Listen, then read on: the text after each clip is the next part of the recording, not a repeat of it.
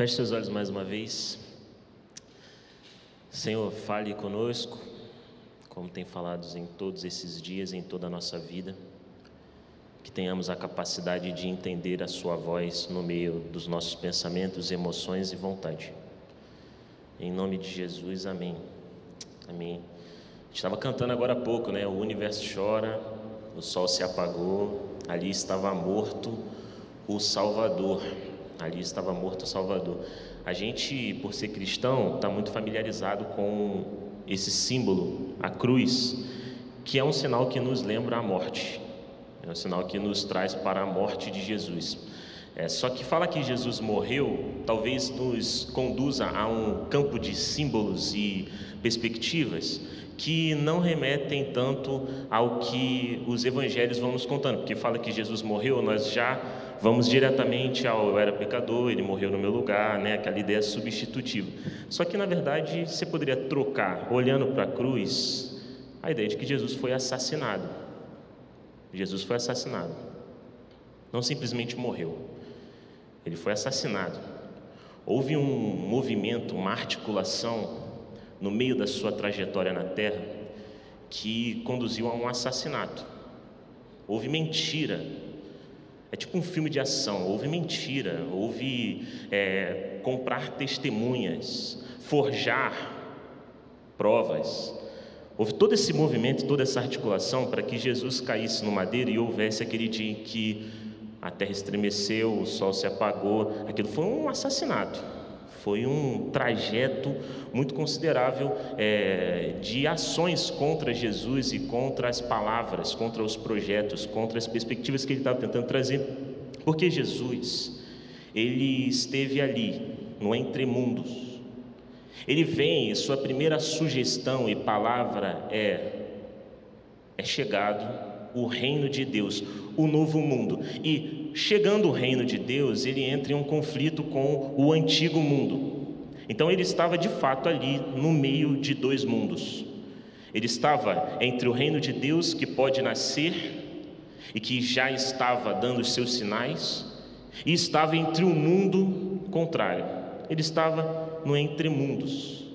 Ele perpetuou o movimento que você lê na sua Bíblia dos profetas. E por propor um novo mundo diferente do antigo mundo, ele parou na cruz. Ele caiu aqui nesse madeiro. Porque houveram pessoas, personagens, grupos, facções que não aceitavam e não se viam parte, não se viam carregados dos seus privilégios no novo mundo que Jesus estava propondo. Existiam lógicas, relacionamentos, operações, novas formas de se relacionar com a mãe, com o pai, com o marido, com a esposa, com o filho, com a filha, com o namorado, com o tio, que não cabe mais nesse antigo mundo. Então houveram pessoas que se sentiram ofendidas por ele, ao ponto de planejarem, forjarem provas, envolverem testemunhas, até que encontrasse uma possibilidade que pudesse jogar Jesus na morte. Isso foi tão central, tão potente, tão, tão assim transcendental na história, que todos aqueles que seguem Jesus seguem com esse convite ressoando ao seu ouvido. Pode ser que se você estiver seguindo Jesus, certamente, se você estiver seguindo Jesus na sua intencionalidade, se estiver seguindo Jesus com todo o seu ser, você provavelmente será agraciado de parar no mesmo lugar que ele parou. Por isso, os evangelhos vão ressoando palavras de encorajamento para a igreja, dizendo: não desista. Vocês são felizes, bem-aventurados, vocês que são perseguidos por causa da justiça, não desistam.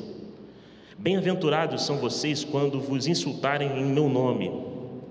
Não tenha medo, se você quiser salvar a sua vida, você vai perder, mas se você aceitar que vai perdê-la, aí sim você vai ganhá-la. Por quê? Jesus estava no entremundos e por propor uma nova realidade, por, por, por, por propor um novo tempo, ele para aqui nessa cruz. Por isso que é importante a gente lembrar de que a cruz ela tem um significado potente de transformação na nossa vida, porque ela divide os grupos. Ela divide entre os seguidores de Jesus e aqueles que renunciam ao seu projeto. Para na cruz quem segue Jesus. Mata Jesus e seu movimento quem não está aqui crucificado junto com ele. Então, o convite de Jesus para mim e para você, num primeiro instante, é esse: abraçar com toda a nossa vida uma proposta, um projeto, perspectivas que vão nos colocar aqui junto com Ele. E uma das frases mais felizes que eu já vi na teologia é de um teólogo que chama Joseph Moan. Ele falou assim: a visibilidade de Deus está em Cristo e a continuação de Cristo na história está na igreja. A visibilidade de Deus está em Cristo e a continuidade de Cristo na história está em mim, está em você, está na igreja. E é por isso que a gente pode se voltar para os evangelhos e reparar, perceber, captar que novo mundo nasce em Jesus. Quais são os trajetos e o itinerário que nós precisamos seguir para que a gente abandone o antigo mundo e habite um novo mundo? Você pode encontrar então nos evangelhos Jesus se relacionando basicamente com três grupos. E eu quero te propor o itinerário para o novo mundo por meio dessa relação que ele teve com esses três grupos. O primeiro grupo é a multidão. Dentro dos evangelhos você vai ver repetitivamente. E hoje de manhã, enquanto estava rolando o culto, eu reli todo o evangelho de Mateus. Carioca sabe que eu sou meio judeu, né? Aí já pego logo Mateus. Não vou pegar outra coisa não. Mas eu fui relendo e eu fiquei impressionado. Por exemplo, se você pegar Mateus capítulo 8 e 9, você vai ter um encontro de Jesus com 10 pessoas. 10 pessoas que são caracterizadas na Bíblia como multidão. E em todos esses encontros, Jesus ele toma uma postura responsável de curar as enfermidades. Então, por exemplo, ele desce do sermão da montanha e já se encontra com um leproso. Sai do leproso, se encontra com o cego. Sai do cego, se encontra com a sogra de Pedro. Sai da sogra de Pedro e se encontra com uma outra multidão. Ele vai encontrando com pessoas, pessoas, pessoas em um nível tão grande de fragilidade, de carência, de dependência, que ele é tomado de compaixão. De modo que a conclusão dele, Mateus capítulo 9, versículo 35. Jesus percorria todas as cidades e aldeias, ensinando em suas sinagogas, proclamando a boa notícia do reino e curando todo tipo de enfermidade enfermidades e doenças. Vendo a multidão, comoveu-se por eles, porque andavam maltratados e prostrados como ovelhas sem pastor. Quando Jesus ele dava a caminhar entre o povo, ele se encontrava com pessoas que estavam abatidas de tanta dor, cercadas de tanto sofrimento, que a primeira reação dele é compaixão. Então, se nós formos percorrer o mesmo caminho de Jesus para nascer em um novo mundo, nós talvez estejamos diante de um, uma proposta. Porque, em nível político, como assim político, das nossas relações, o novo mundo só vai nascer quando nós tivermos e sermos politicamente misericordiosos.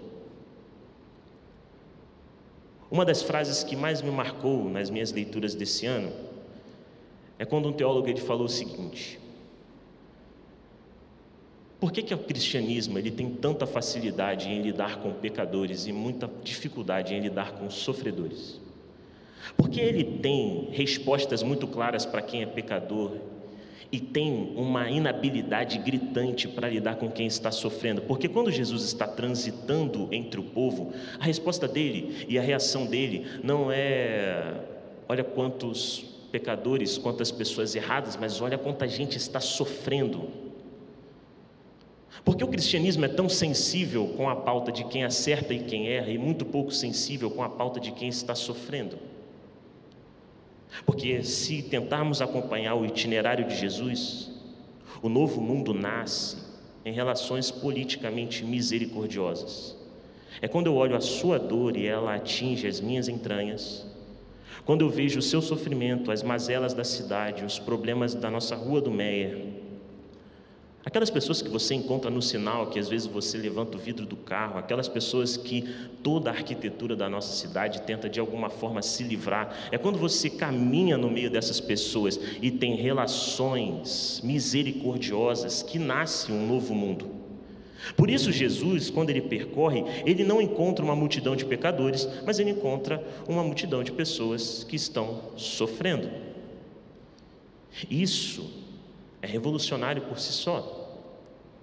Porque no fim das contas, talvez o papel da igreja não seja andando, andar por aí dizendo quem está errado, embora isso surja no meio das relações, mas talvez seja andar por aí, disposto a ouvir a voz de quem está sofrendo. Porque em Jesus nasce um novo mundo em relações misericordiosas. A resposta de Jesus, o que move Jesus, o que atinge o âmago de Jesus, não é o desejo de provar que você, Caio, está errado, mas é o desejo de sanar as suas feridas, calar suas angústias, silenciar suas dores, ressignificar suas marcas. Porque se você for ler os evangelhos, em nenhum momento ele vai chegar e vai ser movido para a multidão em dizer onde eles estão errando, mas sim saber onde eles estão sofrendo. Então, o um novo mundo em Jesus nasce nessas políticas da misericórdia, nessas relações banhadas em misericórdia, em olhar e encontrar o sofrimento do outro e não fugir disso, olhar bem no olho do outro, conhecer a dor do outro, ser abatido pela dor do outro ser visitado pelo sofrimento do outro, é um novo mundo que nasce nessas políticas de misericórdia. Esse novo mundo. Mas tem um outro grupo também que Jesus ele constantemente se trombou na sua trajetória e dessa vez ele adotou posturas um pouco diferentes, que são os religiosos que na sua Bíblia você vai conhecer como os letrados, os fariseus, saduceus, você vai conhecer como é, é, os, os, líderes religiosos. Essas pessoas, é, Jesus ele entra em um diálogo um tanto diferente.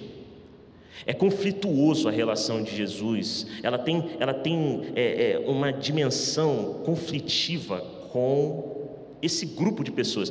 Por quê? Porque eles eram pessoas que, tentando encontrar uma resposta melhor, eram talvez pessoas que fossem religiosamente legalistas.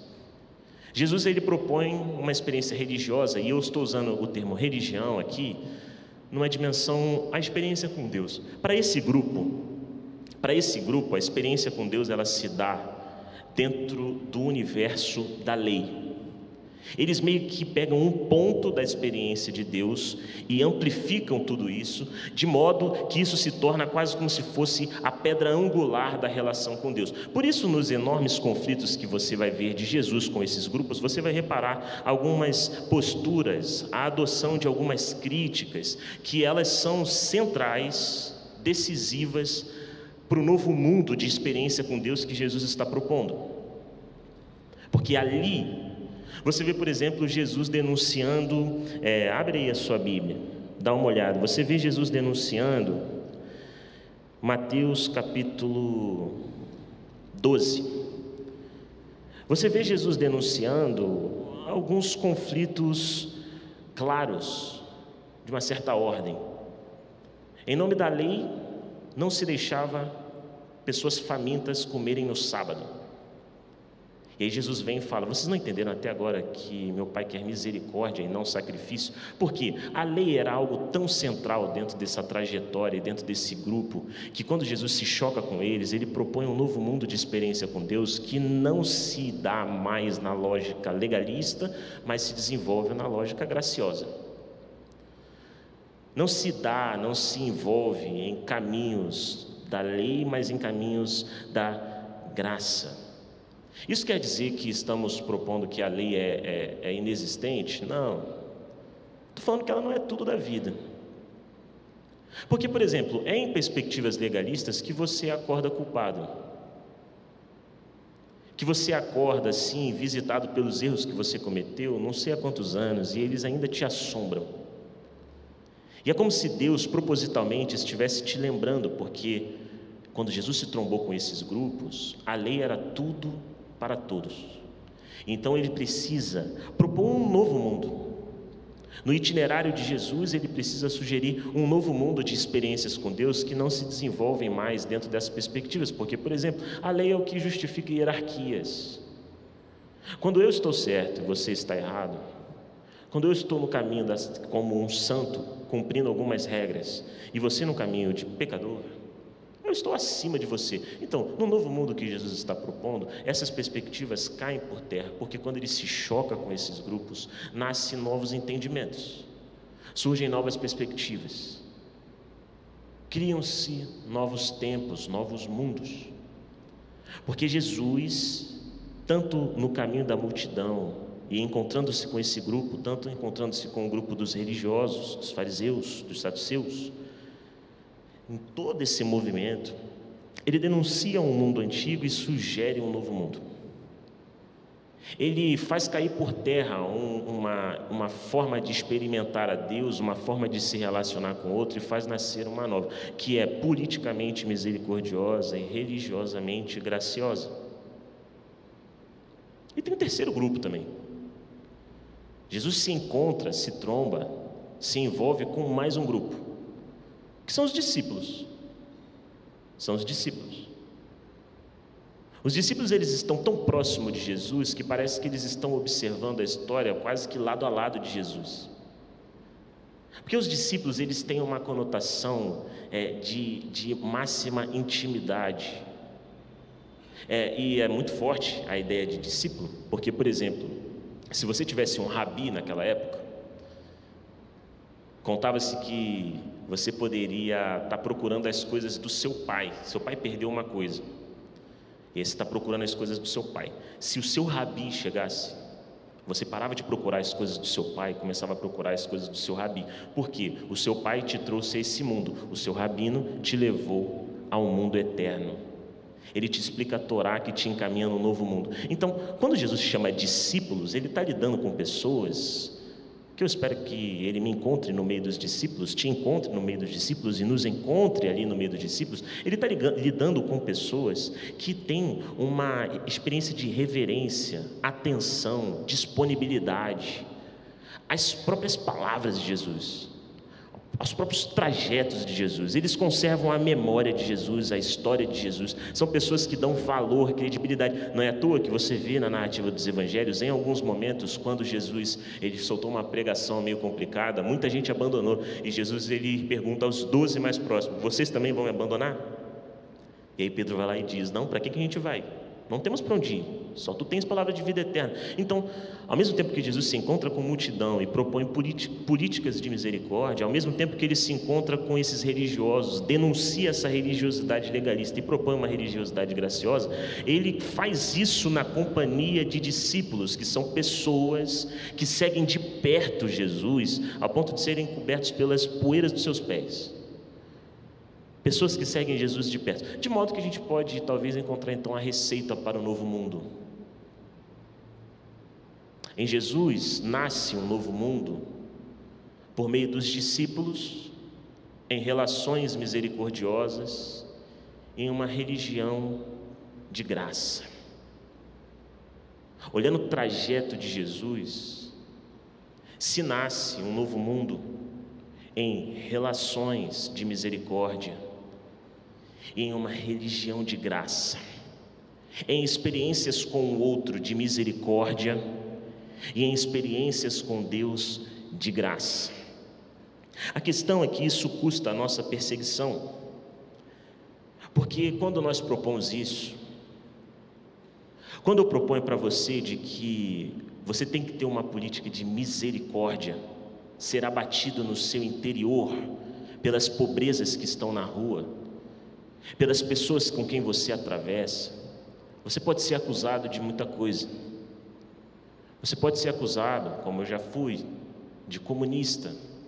Você pode ser acusado, como eu já fui, de propagar teologia de libertação, teologia da libertação. Você pode ser propagado, acusado, é, de subverter a lógica do Evangelho, dizer que eu estou falando que agora as coisas são políticas, de que não tem reino de Deus. Se repara como a gente vai sofrendo micro perseguições por acreditar no trajeto que Jesus está propondo, porque ele diz: o novo mundo nasce em relações de misericórdia.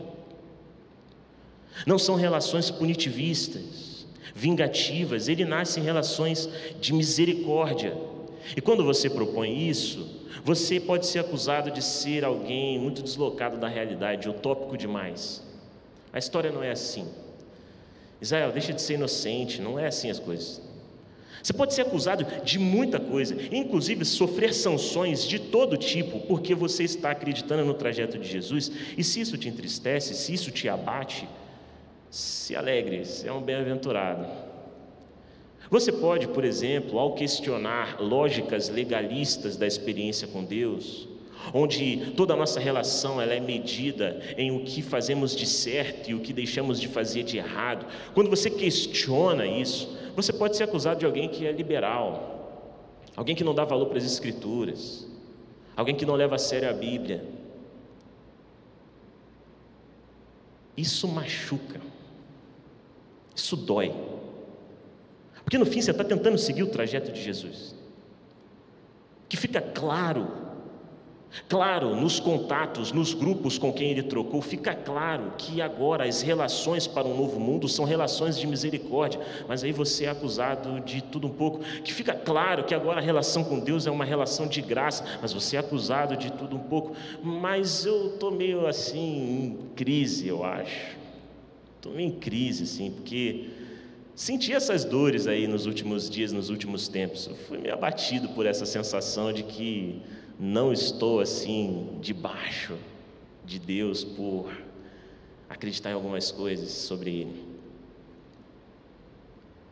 Guardado esse desabafo, feito esse desabafo, eu apresento para você essa receita para um novo mundo. Quando Jesus se coloca no entre mundos, ele, ele questiona políticas predatórias, porque agora as relações são relações de misericórdia. Ele questiona religiosidades de cunho legalista, que agora a experiência com Deus é de ordem da graça. E ele também questiona um segmento da parte dele que é descompromissado ele questiona pessoas que não dão valor para suas palavras. Porque esse mundo só nasce por meio dos discípulos.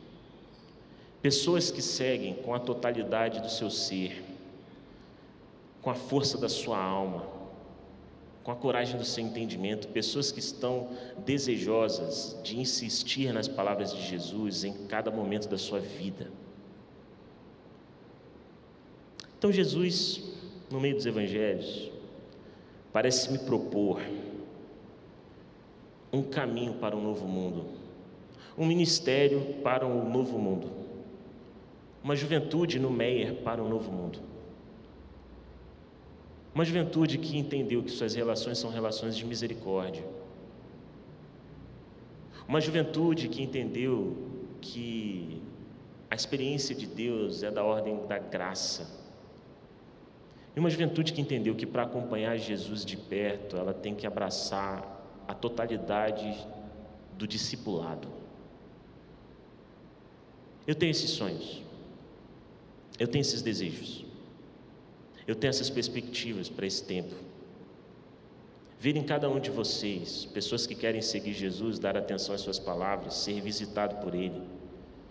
Pessoas que entenderam que a jornada de fé ela é um segmento do projeto de Jesus. Eu tenho sonho para essa juventude que vai se relacionar agora em níveis de misericórdia, que vai se relacionar agora não mais de jeitos predatórios, mas vão assim se envolver em relações de profunda misericórdia. Eu tenho sonho que a nossa juventude vai conseguir externar ao mundo uma experiência com Deus que ela é pautada na graça dele, na sua bondade. Eu lembro que uma vez meu pai tinha uma técnica de evangelização muito boa. Ele, quando estava fazendo churrasco, ele, ele tinha uns amigos lá em casa, o Carioca já deve ter visto isso com ele já. Aí ele encostava assim, é, aí a pessoa ia lá pegar a carne com ele, aí estava quente, né, mano? Aí ele falava assim: tá quente aqui, né? Tá quente. Não aceita Jesus não para tu ver se tu vai para um lugar assim também. Ou aquela história que você já ouviu para te encorajar. Essa que eu já falei com o Carica aqui também, quando a gente pregou junto. Aquela história que o, dois amigos, né? Um era crente, o outro não era. E aí esse amigo morreu, que não era crente, morreu num acidente de carro. Aí depois de um tempo, esse amigo que morreu no acidente de carro mandou uma carta para um amigo que ficou vivo lá do inferno. Por que, que você não falou de Jesus para mim? Olha onde eu estou. Aí eles falavam assim para isso era na oficina de evangelização. Vai lá agora, fala de Jesus. Que isso? Que isso? Como é que pode falar de Jesus motivado, encorajado desse jeito? Percebeu como o caminho para um novo mundo passa por outras vias? Não são mais relações com Deus, uma religiosidade legalista que justifica isso. Porque quando você descumpre o que Deus quer, e talvez seja essa a crise de Jonas, ele vê um povo que descumpriu o que Deus quer e Deus estava falando, então eu vou caçar agora. E aí Jonas ele vai embora porque ele sabe que se aquele povo manifestar qualquer sinal de arrependimento, tendo feito tudo o que fez, não podendo apagar todas as dores que infligiu sobre outras pessoas, Jonas sabe que Deus ele vai se arrepender porque ele é Deus cheio de ternura e cheio de misericórdia, e Jesus vem realçar isso. Ele vira para as pessoas e diz: Eu não vou esmagar a cana que já está rachada, nem vou apagar o pavio que fumega. Eu vou me aproximar cautelosamente, eu vou me aproximar de você, eu vou me sentar na sua mesa. Quantas vezes Jesus ele não se sentou na mesa de pecadores, publicanos, daqueles grupos, daquelas pessoas que estavam assim estigmatizadas dentro dessa relação legalista. Quantas vezes Jesus não se aproximou dessas pessoas para dizer que o reino nasce daquela relação e não das lógicas dos santos? Você percebe que o caminho para um novo mundo, então, nasce dos discípulos em relações de misericórdia, em uma religião de graça. Você consegue perceber como isso pode impactar a sua relação no seu trabalho? Que agora você tem algo a dizer a seu amigo que está sofrendo. Você tem algo a dizer ao seu amigo que está nadando no luto, nadando na dor, perdido nas suas perspectivas. Você tem o que dizer. Porque Jesus ele caminhou no meio do povo, enquanto ele caminhou no meio do povo, a conclusão dele é: Senhor, tenha compaixão e mande mais trabalhadores, porque a porta de aproximação agora é a dor, não o erro. Você repara como isso pode mudar o seu dia a dia com Deus? Quando você é visitado pelos fantasmas que você construiu sobre quem é Deus, e aí você lembra que em Jesus nasce um novo tipo de experiência com Deus, porque não é mais uma religiosidade da legalidade, mas é uma religiosidade da graça. Você repara isso? Então, assim, eu definitivamente não preguei tudo que eu gostaria de pregar. Até porque eu nem sei tudo que eu gostaria de pregar. Esses dias do congresso me deixaram meio aéreo. Eles me deixaram meio meio suspenso na vida assim. Não estou também no meu dia mais confortável para falar com vocês aqui. Tinha muito tempo que eu não falava para muita gente assim. Mas uma coisa eu não queria que você esquecesse que, olhando a trajetória de Jesus, um novo mundo nasce em relações de misericórdia, em uma religião de graça.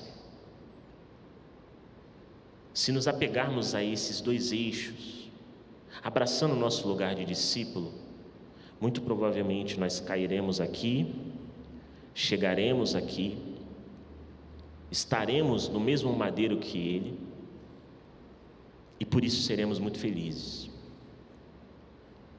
Foi assim com Martin Luther King, com Rosa Parks, com Bonhoeffer. Foi assim com muita gente. Muita gente.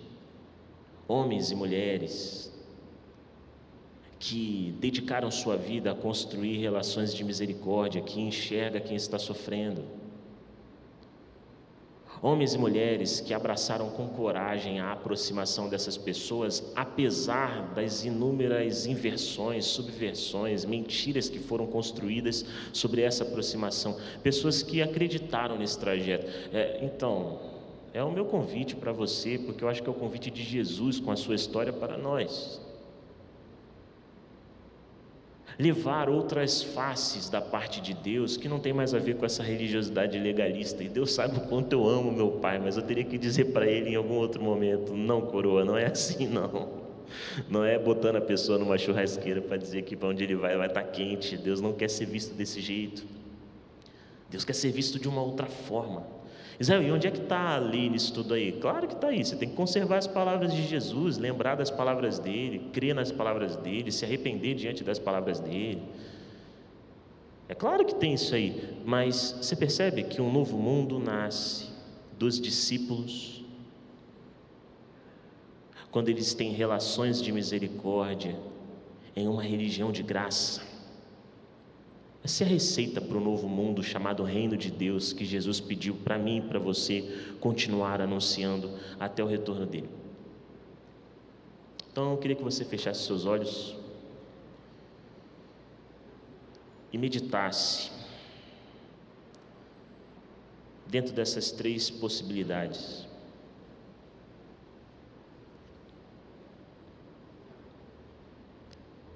Talvez hoje Deus tenha te interpelado na seguinte maneira: seja meu discípulo,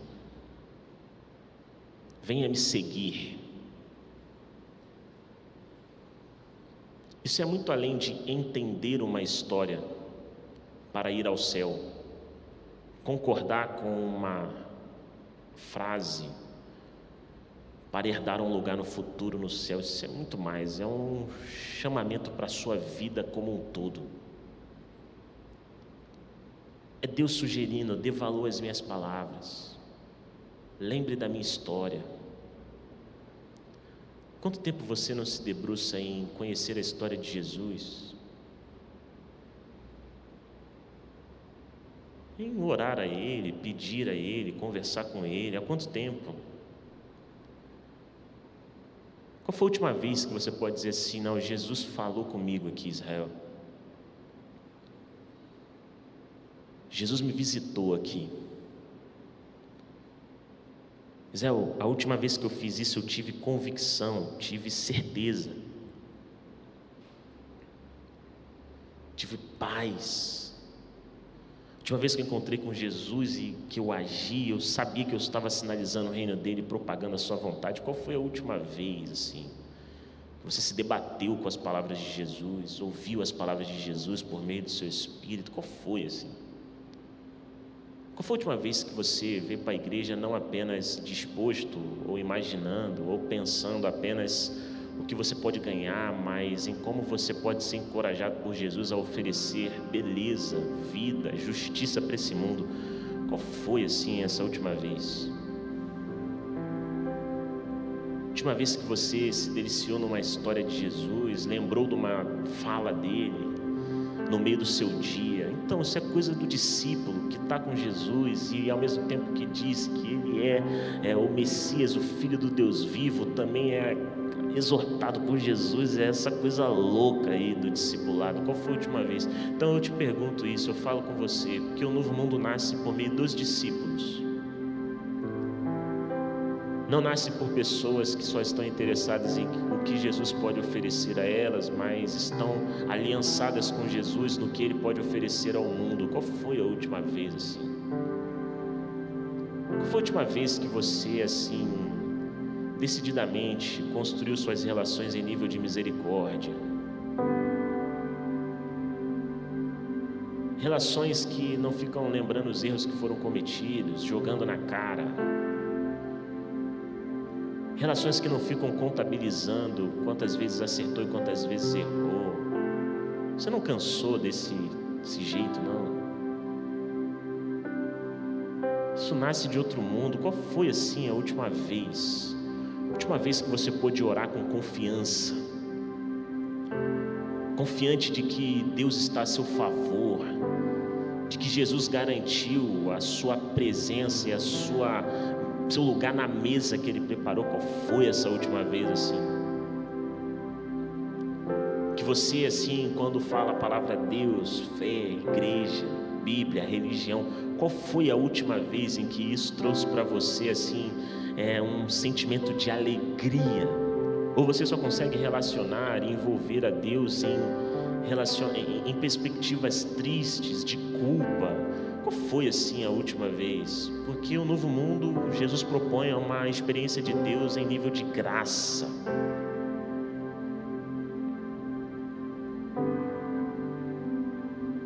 Deus está falando com você.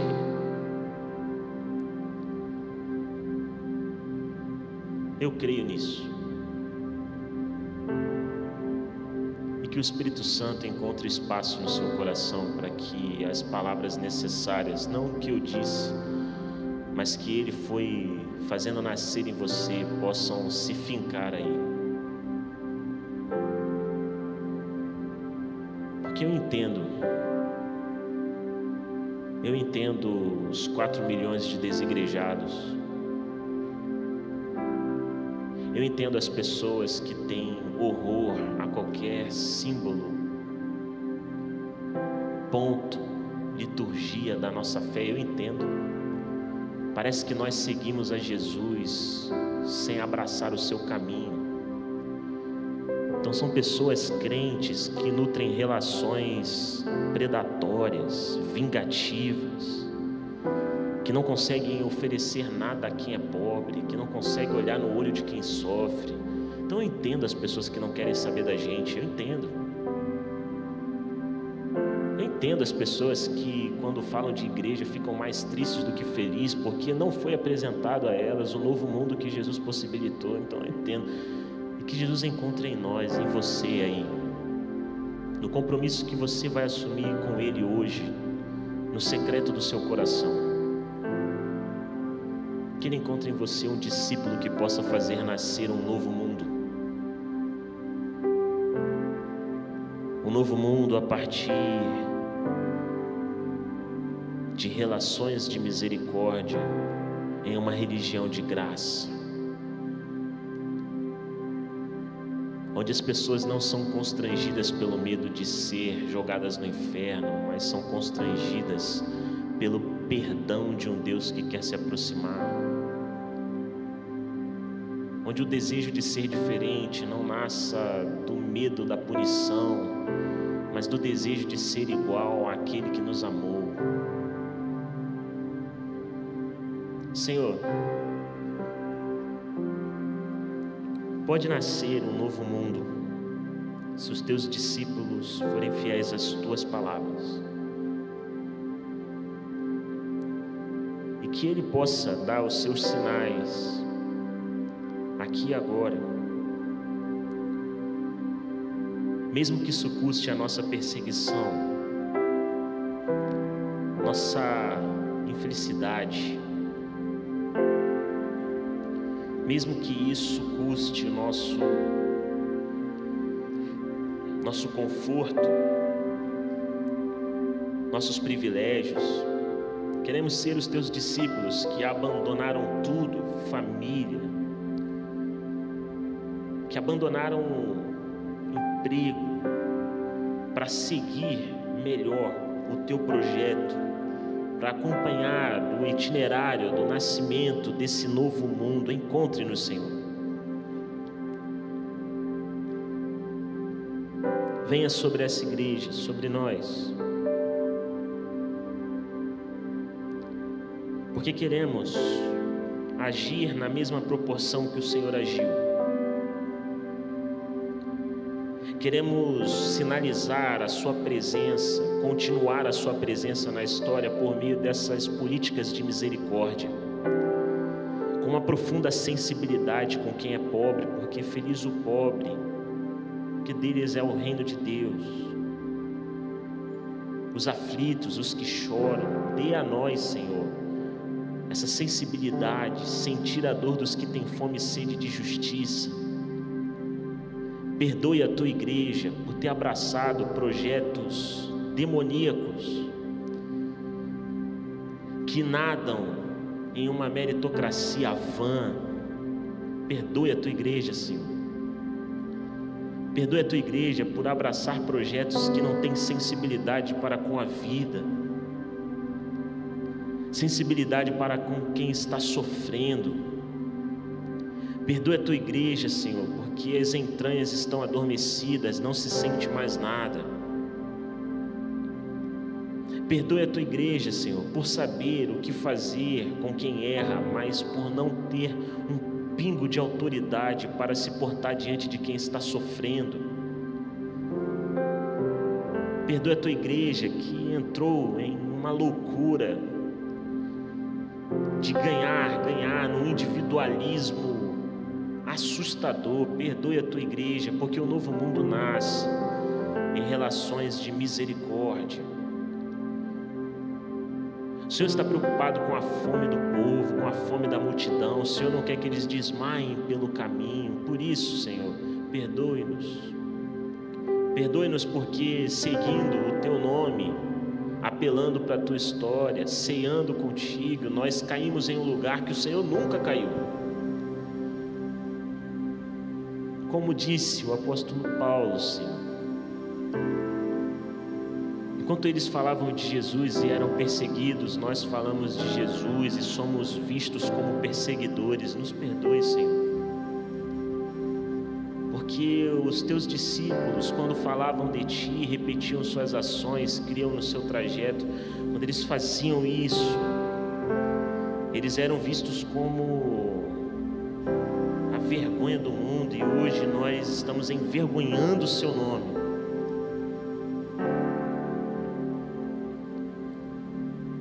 E nos ajude, Pai, apelando para a tua misericórdia, que se aproxima com muito amor de nós, aguardando qualquer sinal de arrependimento para nos, nos colocar em um novo mundo, apelando para isso que nós te pedimos, faça de nós os teus discípulos, por meio do qual o novo mundo pode nascer. Um mundo de relações de misericórdia, em uma experiência de Deus graciosa, que confia no teu amor, é encorajado pelo seu amor, é consolado pelo seu amor, em nome de Jesus. Tudo que nós ouvimos nesse final de semana, por tudo que temos escutado nesses dois meses, por tudo que temos meditado todo esses, esse ano e no ano passado. Que o Senhor encontre em nós pessoas, uma comunhão que faz nascer aqui e agora um novo mundo. Pedimos ao Teu Santo Espírito que acompanhe, vá encontrar-se na individualidade de cada um, na pessoalidade de cada um, no que eles precisam ser encontrados. Em nome de Jesus. Em nome de Jesus. Em nome de Jesus. Confiando na tua história, nessas políticas de misericórdia, no Deus gracioso que está por detrás da sua vida, Senhor teu nome que nós oramos, clamamos, agradecemos e pedimos. Amém, amém e amém.